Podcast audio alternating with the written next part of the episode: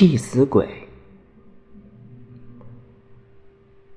三十年前的女人生孩子，一般都是请接生婆到家里来，然后家人煮一锅热腾腾的开水，随时随地备用。翠花和对门的邻居小芳同时怀孕。小芳的婆婆比较迷信，把剪刀和镜子悬挂在门口。说是辟邪。很快，怀孕九个月的翠花马上要临盆了。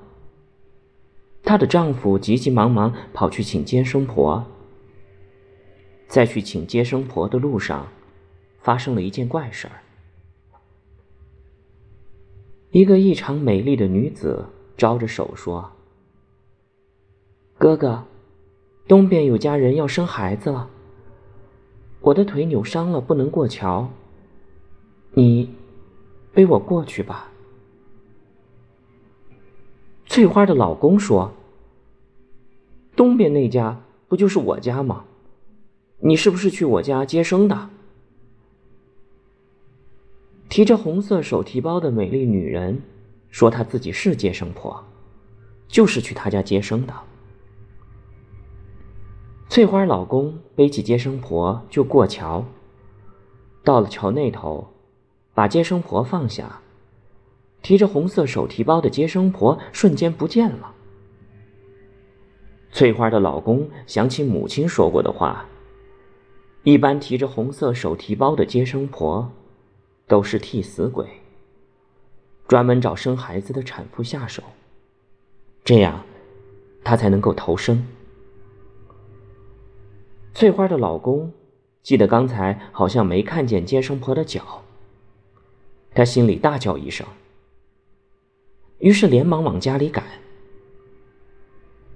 原来翠花的邻居小芳不久后也开始肚子疼，她的老公也出去找接生婆了。而那个提着红色手提包的接生婆，本来是要寻他家的，没想到。他们家门口早已经挂上了剪刀和镜子。化成接生婆的替死鬼，只好转身去了对面翠花家。翠花忽然觉得肚子上压着一块石头一样，感觉非常的沉重。她抬眼一看，原来肚子上趴着一个张着血盆大口的骷髅架。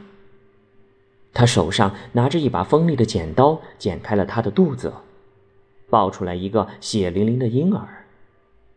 然后，他张开口，一口一口的吃掉了婴儿的头，一边嚼，一边发出嘿嘿的冷笑。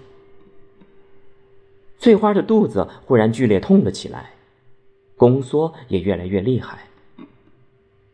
翠花因为难产，开始大出血。不一会儿，鲜红的血染红了床单。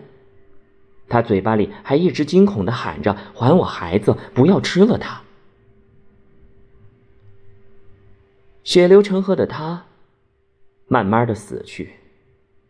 孩子也死了。一场喜事变成了丧事。翠花的老公赶了回来。急急忙忙的说：“不要让那个提着红色手提包的接生婆进屋，说她是鬼。”而家人们早就跪在地上打滚大哭，说根本就没有见过什么接生婆。翠花死的时候，一个劲儿的还说：“还我孩子。”一家人嚎啕大哭，却再也挽不回母子的生命。对面邻居小芳也开始生孩子，接生婆很快就赶到了。生了几个小时，终于生出来一个大胖儿子，全家人高兴极了。后来，村里的老人都说，以后见着提红色手提包的接生婆，她会幻化成美丽的容貌。不要理他，更不要去背他。离他远远的，那只是寻找替身的替死鬼。